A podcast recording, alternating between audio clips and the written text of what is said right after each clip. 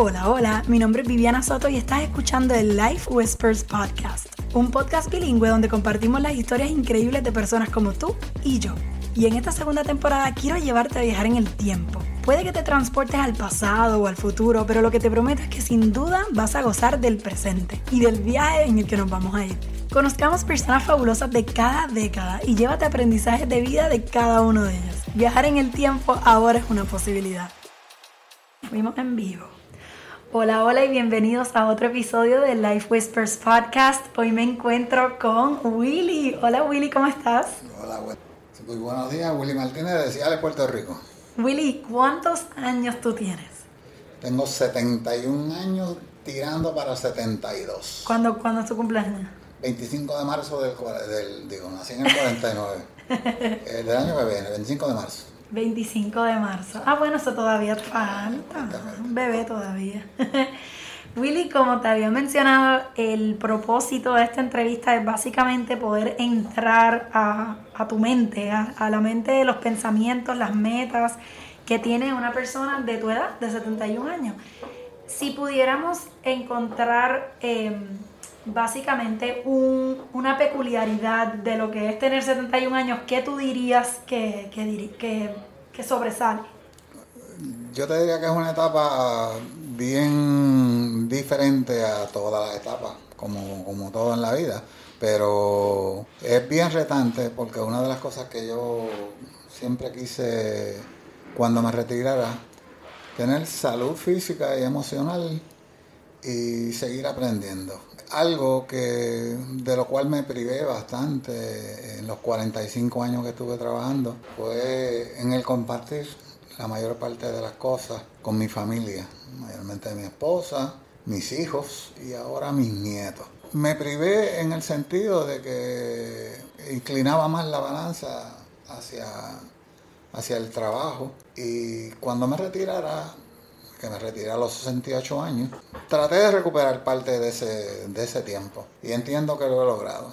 He disfrutado, tengo seis nietos, tengo una bisnieta y, y estoy en ese, en ese proceso, que ha sido bien interesante porque yo nunca fui muy casero en la vida. Cuando tomas la decisión de retirarte, ¿qué, tiene, ¿qué expectativas tienes acerca de lo que va a ser el retiro, además de compartir con la familia? Bueno, eso fue bien, bien retante porque yo siempre dediqué mucho tiempo al, trabajo. Yo salía bien temprano, cinco y media de la mañana, 6 de la mañana, llegaba a las 7 de la noche. La expectativa y mi incógnita casi siempre fue cómo voy a dividir el tiempo y qué voy a hacer.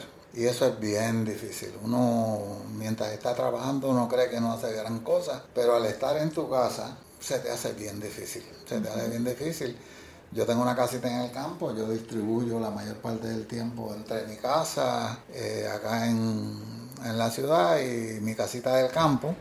Siempre pensé que, que yo tenía dominado el tiempo, pero no, no. Este, muchas veces ese es el problema más grande, el, tener mucho, mucho tiempo disponible que no estás haciendo nada este, que sea de beneficio tanto para ti como para tu familia, para la sociedad. Claro. Por el compromiso que tenemos. Claro. Que es interesante porque conozco un poco tu situación y tú te retiras, pues tienes esta expectativa de pasar tiempo con la familia, de estar en tu casa de campo, eres una persona de estar outdoors, ¿verdad? En la naturaleza, una persona con mucha vida. Y hoy día estamos grabando esta entrevista en una oficina porque volviste a trabajar a tiempo medio, diríamos. ¿Cuándo tomas esa decisión? ¿Por qué la tomas? ¿Y cómo te sientes hoy día teniendo estos, estos dos balances? Bueno, fíjate, el, el, hecho de volver a trabajar eh, me da como, como una sensación de de que no estoy desvinculado del, del proceso, de lo que está pasando eh, y del mercado en el cual yo estuve. Yo siempre estuve envuelto en, en, la venta de combustibles, lubricantes y al principio en gomas y baterías, que todo es relacionado con el, con el vehículo y, y, y, a pesar de haber estado retirado, siempre estaba pendiente de los precios del mercado, mirando eh, el Platz este, y ver qué es lo que estaba pasando, porque no me quería desvincular. Este, en el momento que se me acercaron para ver si podía dar una mano con un par de situaciones eh, en lo mismo que yo trabajaba, este, para mí fue como ver el sol salir, porque por lo menos un día, dos días, me pongo la ropa de, de salir este, y me envuelvo de nuevo. A mí el trabajo que, que siempre hice aquí en American Petroleum, siempre lo disfruté un montón. Eh, los compañeros de trabajo siguen siendo básicamente los mismos y a mí me encanta, me encanta estar aquí. Este, la libertad que yo obtuve de hacer lo que quise hacer durante 20 años que estuve aquí, pues todavía la disfruto y, sé que mi trabajo es apreciado y, eso a mí me gusta, sentirme parte del grupo y estar aquí. Sí, que yo creo que mucha gente que dice que no se quiere retirar, una parte viene de eso, de no sentirse irrelevante o sin propósito. Y yo creo que, es interesante ver, como tú dices, nada más ponerte la ropa. Tú sientes que es como ahora con el COVID, que para qué voy a ir shopping si no voy a ningún lado y para qué voy a hacer esto si no... Y, y, yo creo que tal vez en el retiro, como no tienes un calendario y no hay ninguna expectativa, siento que, que como tú dices, tener algo a donde ir para ponerme esta ropa o sentir que el trabajo que estoy haciendo es apreciado, ser parte de algo, es algo interesante que tal vez uno piensa que pues la vida es estudiar, tener una profesión, casarse, tener hijos, retirarse y no hacer nada el resto de... Pero tú dirías que esa no debe ser la perspectiva como tal. muchas veces la mayor parte, yo diría una, una, proporción bien grande de la población, lo que hacen no le gusta. Y tú trabajar en algo que no te gusta, estás desperdiciando la vida. Eh, a mí, yo desde que empecé en, en venta, que fue en la, en la compañía Goodyear, eso fue en el 1974, eh, nunca pensé que iba a trabajar en departamento de venta. Y al yo sentir el placer de, de, generar mi propia, mi primera venta, el convencer a un cliente, el presentarle, llenar sus necesidades, eso a mí me encantó. Y por lo tanto, el trabajo no era un trabajo, era parte como de, una vida, de, y trataba de hacerlo lo más, lo más pasable posible, pero a la misma vez yo lo disfrutaba muchísimo, porque me gustaba mucho eh, visitar los clientes, entrar con los muchachos, con los diferentes vendedores, visitar, eh, generar cuentas nuevas, eh, conocer mucha gente, eh, sentirme parte de todos esos proyectos que habían por ahí. Eso me encanta, me encanta y me sigue encantando. Pero claro, estamos ya retirados. pero aquí sigue, pero aquí sigue. Exacto. Me acuerdo el día que volviste y la gente, ¿volviste? ¿Qué estás aquí? Pero en verdad buenísimo y yo creo que tú traes muy buena energía que es bueno tener y muchos conocimientos de muchos años. Que es algo que, que yo pienso que el retiro a veces obliga a las personas o no las obliga, pero les crea un camino donde uno necesita a la gente con más experiencia, al menos part-time. Yo creo que todas las empresas deberían tener, la, darle la oportunidad a la gente retirada de por lo menos estar presente, porque uno tiene mucho de que nutrirse de, de por eso, por eso, te tiene que gustar, te tiene que gustar, no, no es venir obligado por, por cualquier circunstancia que tú tengas. Exacto. Sino este, que te guste, que te guste, que lo disfrutes, que lo disfrutes con el mismo, con el mismo, el mismo fervor, el mismo encanto, que te guste hacer eso. y, eso es fabuloso, eso es fabuloso porque te hace sentir vivo.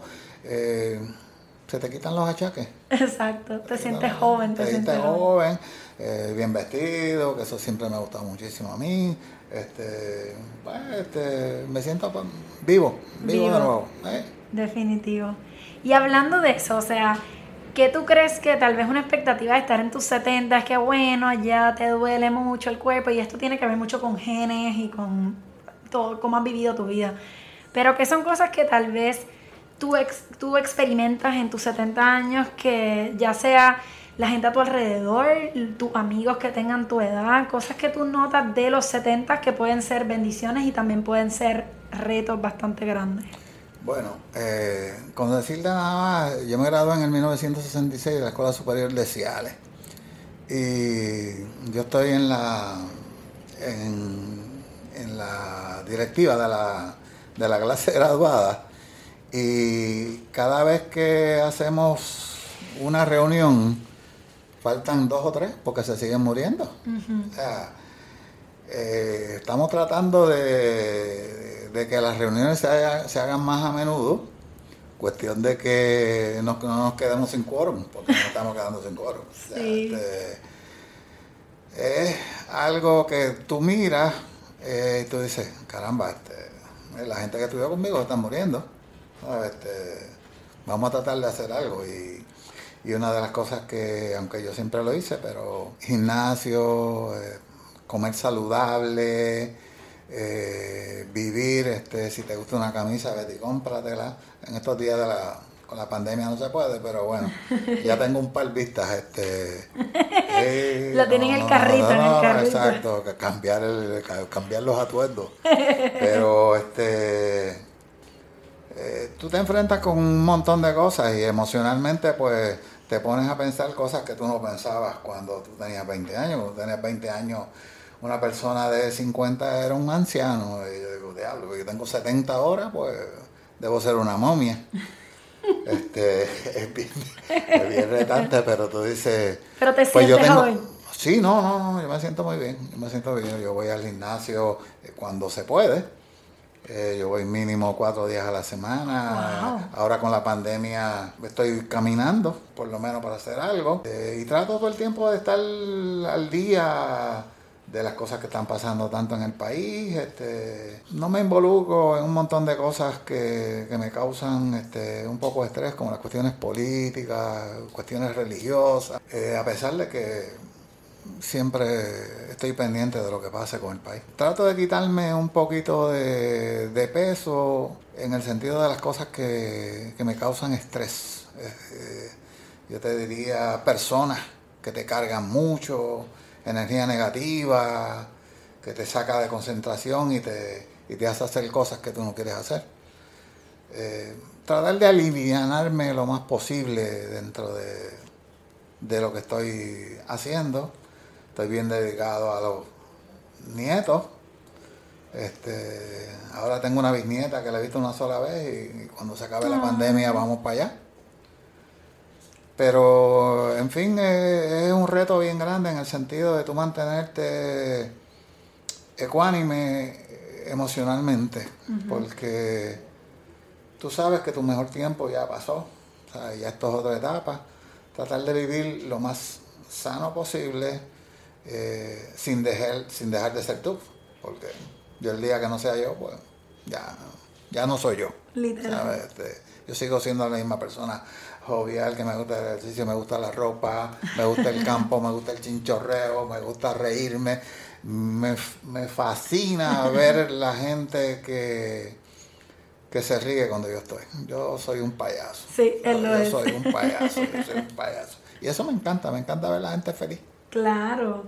Algo interesante es que cuando tú tienes, cuando tú estás en tus teens, y es algo que hablé con una persona más, eh, más chiquita, que el tema es eso, es perder un amigo es lo más frustrante y deprimente en una etapa de tu vida. Y a medida que tú vas creciendo, por ejemplo en la etapa donde yo estoy, tú te, te vas dando cuenta que no es la cantidad, es la calidad. Y a medida que tú sigues creciendo te das cuenta que, que sí que las relaciones a tu alrededor afectan tu salud, pero ya tú estás en un punto de tu vida donde tú tienes que cuidar tanto tu salud, que es como menciona, ya no es que yo quiera gente menos tóxica en mi vida, es que yo necesito, menos. Necesito tener gente menos tóxica en tu vida. Exacto. Porque la salud física y emocional van juntas. si, si, tú estás mal emocionalmente, físicamente lo vas a estar. Porque te vas, a entrar en depresión, eh, no vas a a mirar las cosas de la manera que se supone que la vea. 100%. Y es bien difícil, es bien difícil, pero eh, lo que tú quieras hacer y lo que tú quieras lograr, solamente tú lo haces con actitud. Si no tienes la actitud correcta, no lo vas a poder hacer. Y yo me crié tan pobre, yo me crié en el barrio Pesa de Ciales y nosotros, nosotros éramos tres hermanos, yo soy el mayor de los tres hermanos. Y nos fuimos 20 porque nosotros nos criamos en una casita sin luz ni agua. Estuvimos como hasta el octavo de los muchachos de casa. Nosotros no teníamos nada, nada, nada, nada. Mi mamá empezaba a, planchar los viernes para tener los uniformes listos el lunes porque no había luz, eh, la plancha era de carbón, el, almidón no era, ni, no era Niágara de spray, era, cocinado en una, en una olla. Este, habíamos ocho a la misma vez en la escuela. Así que fue un momento bien difícil eh, en el aspecto económico, pero en cuanto a calidad de, de vida, nosotros nos criamos juntos, todos al lado de unas de un par de quebradas que habían, comiéndonos todas las chinas, guamá, lo que apareciera que tuvieran los vecinos ahí, pues nosotros no teníamos finca, nosotros vivíamos dentro de una finca. Otro era, era el concepto que se llama agregado. Un agregado era una persona que el dueño de la finca le daba una casa para que la viviera, pero tenías que trabajar para él. Y nos criamos este bien pobres, pero, pero bien orgullosos. Mis papás tenían poca escolaridad, mi mamá tenía sexto, mi papá tenía cuarto, y lo que querían era echar para adelante, y eso fue lo que hicimos, echar hacia adelante, de lo cual yo me siento muy orgulloso y bien contento porque conocí todos esos aspectos de la vida que ahora mismo yo estoy seguro que tú ni los viste ni los conociste y, y, tú valoras un montón todo lo que tú logras. Lo que tú logras es algo tan grande porque tú viniste sin nada. Claro. Y, lo que tengas, eso lo lograste tú. Sí. Más lo que despilfarraste, lo que gozaste, ese montón pero eso es lo que tú te llevas. Sí. Definitivamente, tú te llevas lo bailado, como seguro, dicen. Seguro, seguro, Eso es bien cierto, en verdad, y a veces uno el, agradecimiento es tan importante y tú ver cómo tú mismo te has podido superar y, pero nunca pierdes como tú dices o sea tú sigues siendo en tu mente la misma eh, esencia la, misma, esencia. igual con mucho más agradecimiento. No no. Y el agradecimiento a la gente que te dio la mano en el momento que tú la necesitabas este eso eso nunca se te olvida. No. Eso nunca se te olvida. Y por eso estamos aquí. Así mismo. que yo sigo siendo la misma persona, la misma persona. Y eso me dio mucho em, la capacidad para trabajar con personas de baja escolaridad, de un montón de limitaciones, hasta con las personas de más escolaridad, porque tengo mucha capacidad de adaptarme al que sea, al que sea. No es que necesariamente me guste hacer un montón de cosas, pero tengo mucha capacidad de adaptarme y en el mundo de los negocios tú tienes que hacerlo. Tienes que hacerlo. tienes que hacerlo para poder adaptarte. Me parece interesante porque la otra entrevista que hice a una señora que está en sus 70 también, el tema de la adaptación fue bien prevalente en la, en la conversación. Y, y, creo que tiene mucho que ver con el timeline y, y, los, y en su caso pues era un poco diferente, su familia pasó por el holocausto, ella tuvo que ir, eh, después se fueron a Cuba, a escapar de Cuba, pero en tu caso también lo ves dentro de la evolución de lo que ha sido Puerto Rico en los pasados cuantos años.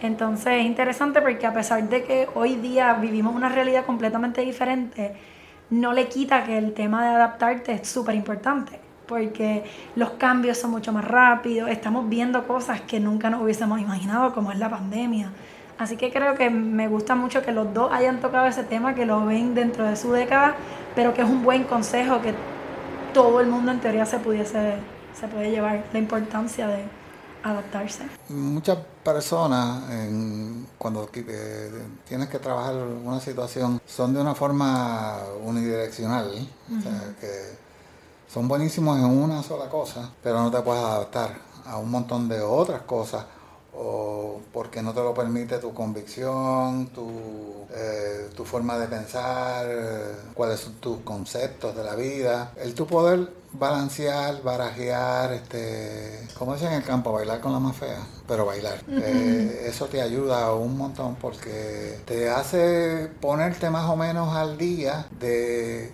qué se necesita hacer para tú lograr tu objetivo. Y muchas veces, que eso no tiene que ir en contra de tus preceptos, ni tú tienes que hacer cosas ilegales, en contra de, la, de religiones, ni esa cosa, sino cómo tú adaptas tu, forma de, trabajar a, las circunstancias, a las cosas. Y como, como cuando tú lo logras, tú sientes esa sensación tan buena, tan rayos, lo logré, lo logré, lo logré en algo que yo no soy muy bueno, claro. utilizando los recursos que tienes alrededor, este, eh, logrando que el trabajo se haga en grupo, porque tú no eres bueno en todo, tú tienes un montón de gente que son buenísimos o mucho mejor que tú en otras cosas, pues mira, eh, utiliza esos recursos que tienes y vas a, porque vas a lograrlo porque el fin común es uno, eventualmente es uno, ¿sabes? Si todo el mundo va a tirar para su lado, pues eventualmente no vas a lograr nada, pero el tú adaptar todo ese montón de gente para, un, fin, común, fin común es bien importante. Definitivo, bien cierto. Si te pregunto, ¿en qué sueñas hoy? ¿Cuáles son tus sueños, tus mayores deseos para ti? Porque a esta edad ya empezamos a ver, bueno, que mis hijos sean felices. ¿Cuáles son tus sueños para Willy? Bueno, sueños yo tratar de mantenerme saludable. Para mí es yo, si yo me mantengo saludable, yo puedo hacer un montón de cosas. Eh, después de tanto tiempo, pues yo nunca viajé mucho, pues he podido viajar, hacer un montón de, cosas, pero yo quiero mantenerme saludable y que mi familia se mantenga saludable. Para mí eso es, ese es mi sueño. Tratar de yo disfrutarme lo más posible eh, toda la vida de los nietos míos eh, ahora de una bisnieta. Yo quiero mantenerme saludable, ese, ese es mi sueño, eso es lo que yo quiero. Eh, saludable en el sentido de que, de que pueda hacer un montón de cosas. Eso es lo que yo quiero hacer. Eh, tener una vida, una vida física saludable para poder mantenerme bien y, y estar con mi gente, con mis amigos, con ustedes, con hacer cosas, hacer cosas, seguir haciendo cosas, este, eh, quizás ver sitios que no he visto, este, pero si no lo tengo físicamente, no, no lo puedo no hacer. Puedes hacer no puedo hacer. Cosas. Es que mantenerme físicamente, física y emocionalmente bien. Ese, ese es mi sueño. Buenísimo.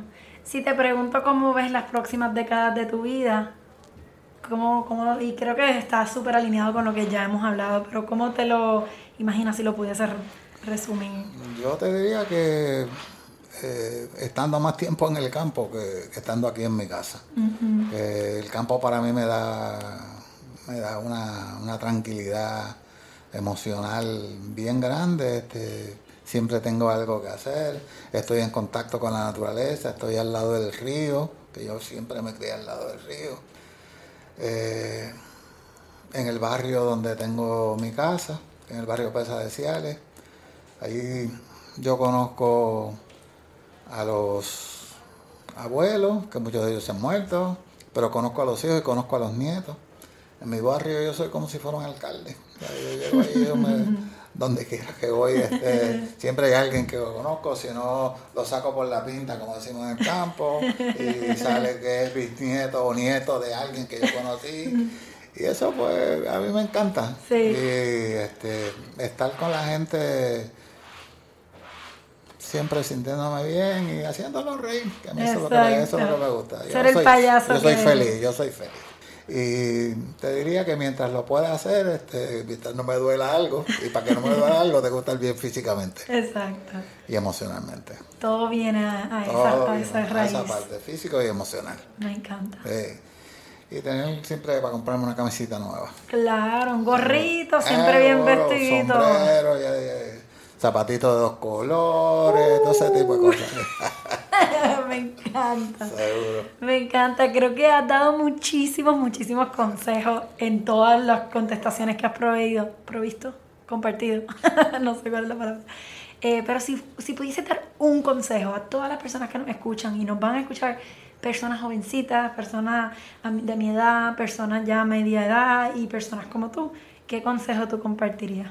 Que sean ustedes mismos, sean ustedes mismos. Disfruten lo que hagan, compartan mucho con, la gente, sean buenos ciudadanos, buenas personas y, siempre positivo, siempre positivo. Me encanta. ¡Yay! Ay, Willy, gracias por compartir un rato con nosotros. De verdad me lo disfruté. Muchas gracias a todos los que nos escuchan. Gracias por sintonizar a otro episodio del Life Whispers Podcast. Bye. Willy nos enseña que los caminos no tienen que perseguirse como mucha gente lo pensaría. Al haberse retirado y luego vuelto al trabajo a medio tiempo, al disfrutar de vestirse elegante y comprarse ropita para verse bien y continuar haciendo ejercicios y yendo al gym, nos prueba que la edad es tan solo un número. Nunca debemos dejar a un lado cómo nos vemos y cómo nos sentimos por simplemente pertenecer a cierta década. Hoy día Willy reconoce que la salud es clave para su futuro, que con tal de que él pueda mantenerse saludable, el resto serán vivencias emocionantes de las cuales él sin duda va a disfrutar. Tiempo en naturaleza, en el campo y con familiares son algunas de las metas que se propone. Me pareció interesante que también mencionó la naturaleza, pues es algo que parece ser parte clave de la vida de aquellos mayor de los 50. La naturaleza pareciera llenar mucho más a las personas en décadas más altas, ya que lo continuamos escuchando en entrevista tras entrevista. Vemos que Willy dice ser siempre la misma persona que ha sido, un payaso, y nos exhorta a que ser nosotros mismos es clave para vivir una vida feliz, encontrar nuestra autenticidad, tener siempre la actitud correcta, amar lo que hacemos porque así no estamos desperdiciando la vida y cuidarnos primordialmente de las presiones y estreses externos son buenísimas lecciones que nos llevamos de Willy. Gracias nuevamente por escuchar otro episodio del Life Whispers Podcast, A Journey Through the Decades. Asegúrate de escuchar las otras entrevistas con personas increíbles que nos permitieron viajar en el tiempo a través de sus historias.